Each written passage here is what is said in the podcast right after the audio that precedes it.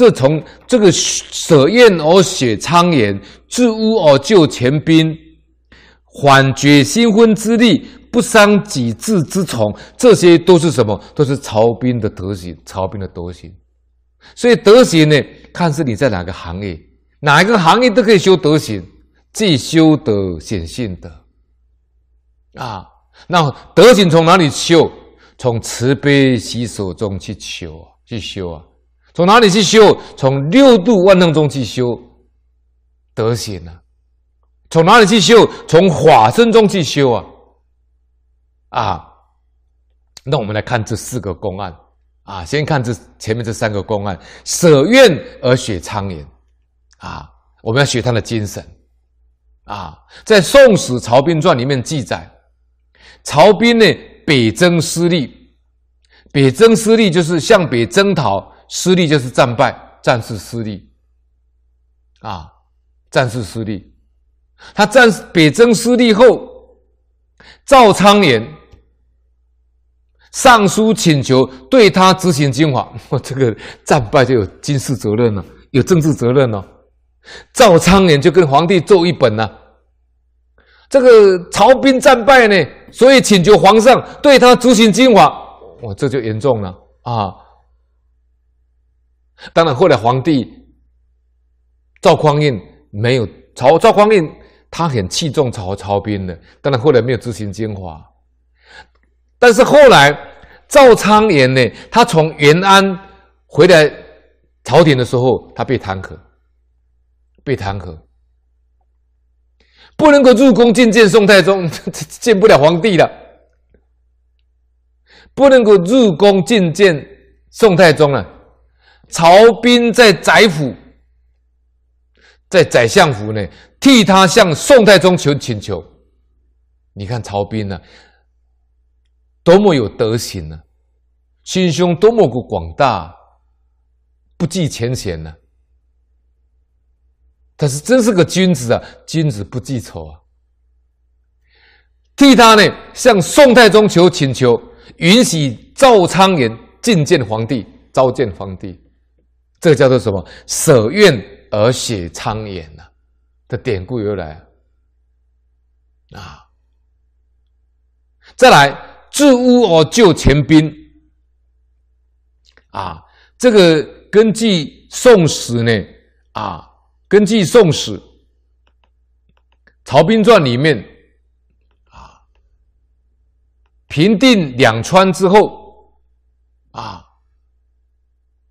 王钱彬呢等人作为饮宴啊，这文王钱彬大概也是带部队去打仗的啦，哈，当然打仗，部队回来就好好享受一下。啊，就歌舞升平嘛，啊，饮酒作乐啊，这是必然会犯的毛病呢啊。我们现在讲叫庆功宴呢，王钱彬呐等人呢作业啊，从早上喝到晚上啊，一一饮宴呢。也不体系军事了，自己光在那边自己庆庆功宴了，也不体系这些作战的士兵了，不体系军事啊。部下呢没有办法，长官在庆功宴，然后我们也来庆功宴，部下就是 以夺百姓不停的，就是嗯，就是因为百部下没东西吃嘛，就是以弱良民去抢夺百姓的钱的这个钱财。就平定四川以后呢，王前斌就在那啊，跟几个部将呢在那边作业饮宴呢。那部下都去以弱良民呢，蜀人深感痛苦。这四川老百姓呢就非常的痛苦啊。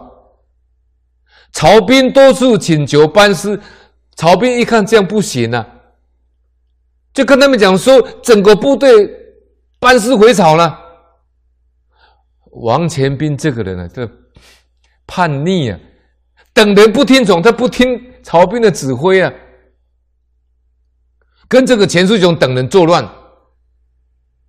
自己的军队有多少呢？有十多万人。就王钱彬勾结这个钱师雄呢作乱，他们的部队呢有十多万人。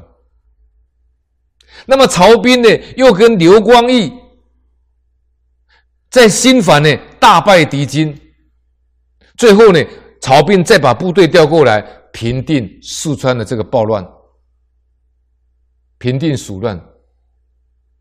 那么当时平定这个四川的这个暴乱以后呢，很多将士呢，对于这些女子的子女义伯呢，都一起一求。那么这一段经文里面，也就在提这一段，提这个这个情形，在四川那个情形，啊，曹彬他们那其他的将领呢、因为可能一个部队里面去攻了，也不是只有曹兵了，还有其他的部将嘛，哈，其他的部将呢，都是对子女就一起一求，子女义伯起了很多的女子啦，或者是这些义伯，就是珍贵的这个啊珠宝啦啊钱财啦。只有曹曹兵一个人都不拿。曹兵他的行李里面呢，只有他喜欢看书。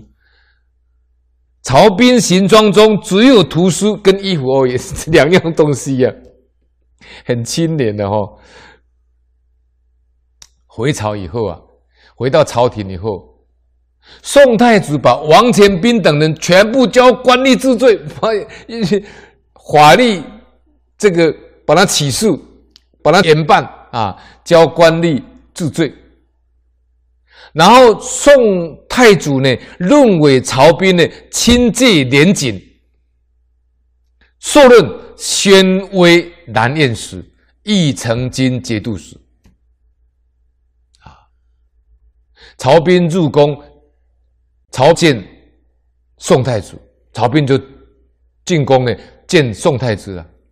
他谢绝说了：“哦，你看这个人实在是有德行了，了不起了。”谢节皇帝说：“啊，征西将士都被治罪，我单独受到赏识，恐怕不能以示劝勉。”这个就是李炳南老师说的：“士不能用尽，虎不能享尽呐。”这个字进对啊。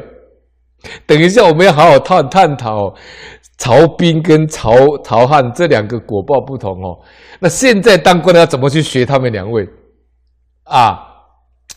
等一下我们会挤一个人啊，好好来去学，因为我也当过官，我知道啊啊。现在当官的叫做什么？叫官不聊生啊！台湾的官都官不聊生啊，朝不保夕啊，怎么当官？我们现在说江湖险恶啊，怎么当官呢？好。所以你看，你看这个曹兵多有智慧啊！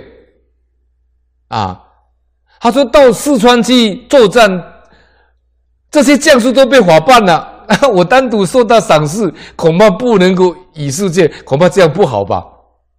宋太祖说啊，你立有大功，又不自我夸夸耀功劳，即使有点小错，王仁善，王仁善。这个这王仁善就是跟王钱彬一同被治罪的将军呐、他说你：“他跟宋太子跟曹彬说啊，你立大功又不自我夸耀战功，纵使你有一点小错误，像王仁善啊那些人哪值得提呢？执行欠欠欠免大臣效忠国家的长典，不必辞让。”宋太子说：“这是我送赐给你的，你不要再给我辞让了。”这个是治污哦，救钱彬。当然后来他还是帮王钱彬讲讲好话了，希望皇帝啊不要给他们杀头了。最后他就救了王钱彬。你看仁慈到极致啊！王钱彬还叛逆不服服从军令呢，而且还带部众作乱呢。最后他还是原谅他。啊，再来，还击新婚之地啊，这个缓解新婚之力呢，是曹彬的第三个德行啊，这个都是阴德哦，哦，这个都是阴德，我们要学习他的这个阴德。他第三个德行是什么呢？在《宋史·曹彬传》里面记载，曹彬任节度使的时候，他到徐州去当知府啊。他知徐州，部队住在徐州啊。节度使当时当的是一个军队的指挥官了啊，啊，知徐州就到徐州那边驻扎。他的部属官吏犯罪，已经结案了，已经结案了，案子已经判定案了。一年以后，才打他，一年以后才杖打他，人家不知道为什么会这样呢？照理讲是马上结案就马上要杖打，他为什么一年后才杖打呢？人们不知道为什么呢？曹彬说了：“我听说这个人才刚娶媳妇，这这个犯罪的这个 这个部属啊，我听说这个人才刚娶媳妇，如果杖打他，他的父母必定认为媳妇克夫啊，而。”朝夕鞭打、辱骂他，使他不能够活下去，所以我迟缓处罚，然而也没有枉法。他是严厉一年以后才打他嘛？这是缓解新婚之力的典故的由来。